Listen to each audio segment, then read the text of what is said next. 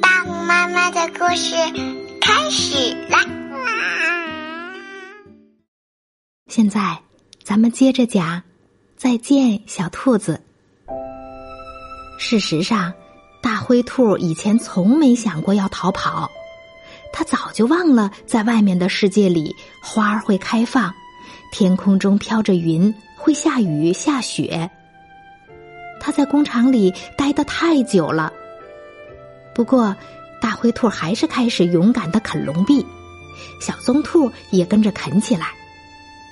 他们终于在笼子上啃出了一个大洞，小棕兔先钻了过去。大灰兔小声嘀咕着：“我可千万别被卡住啊！”这时，小棕兔已经蹦到前面去了。他们顺着通风道跑，终于从一个圆圆的洞口跑了出来。大灰兔，我们成功了！小棕兔轻声说。我们自由啦！两只兔子在那儿坐了很久，东闻闻，西嗅嗅。夏夜的天气闷热，蟋蟀一声声的鸣叫着，有股奇怪的味儿。大灰兔小声说：“像是甘草味儿。”小棕兔猜测着：“没错。”大灰兔附和着。其实他根本不记得甘草是什么。两只兔子兴奋地穿过一片沾满露水的草地，看到小棕兔竖起耳朵倾听四周的动静，大灰兔也赶紧跟着做。他们一直这样竖着耳朵，来到一条小溪旁。你看，这儿和家里一样。吃的东西都放在传送带上，送到我们眼前。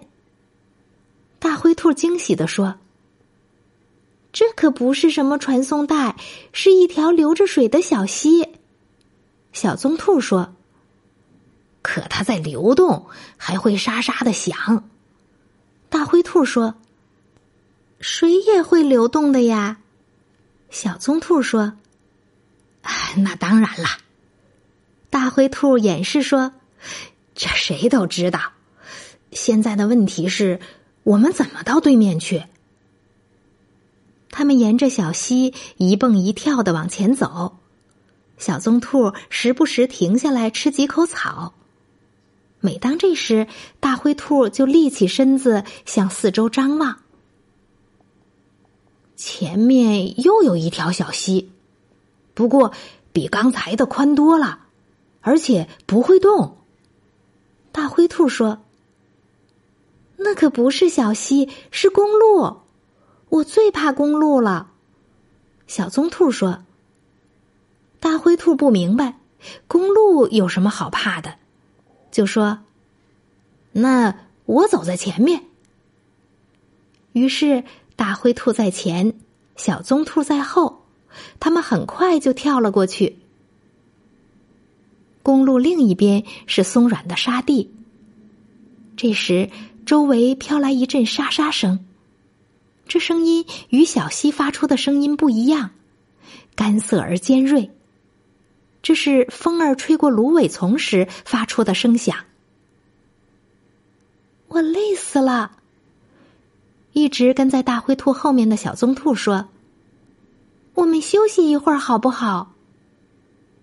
大灰兔的爪子其实也疼得要命，他向四周看了看，说：“我还可以走很远呢，但稍微休息一下也可以。”两只兔子在干燥的草丛里躺下来，很快就睡着了。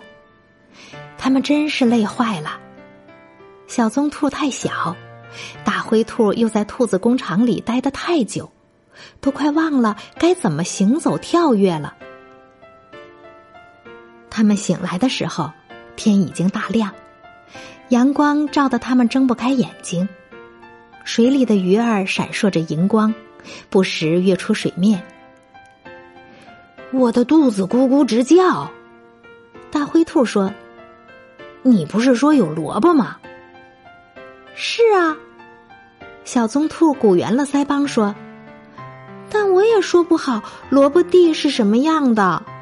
你先尝一尝蒲公英和长在那边的三叶草吧。他们在草地里跳来跳去找东西吃。大灰兔小心翼翼的闻着一片草叶。我可从没吃过这种东西。大灰兔有点伤心的说：“他早就忘了蒲公英和三叶草是多么美味可口。”其实我一点儿也不饿。这时，一只天鹅拨开他们身后的芦苇丛，伸长脖子扑了过来。他们吓得惊慌失措，飞快的逃走了。后来又发生什么了呢？咱们明天接着讲。现在我们该睡觉啦，晚安。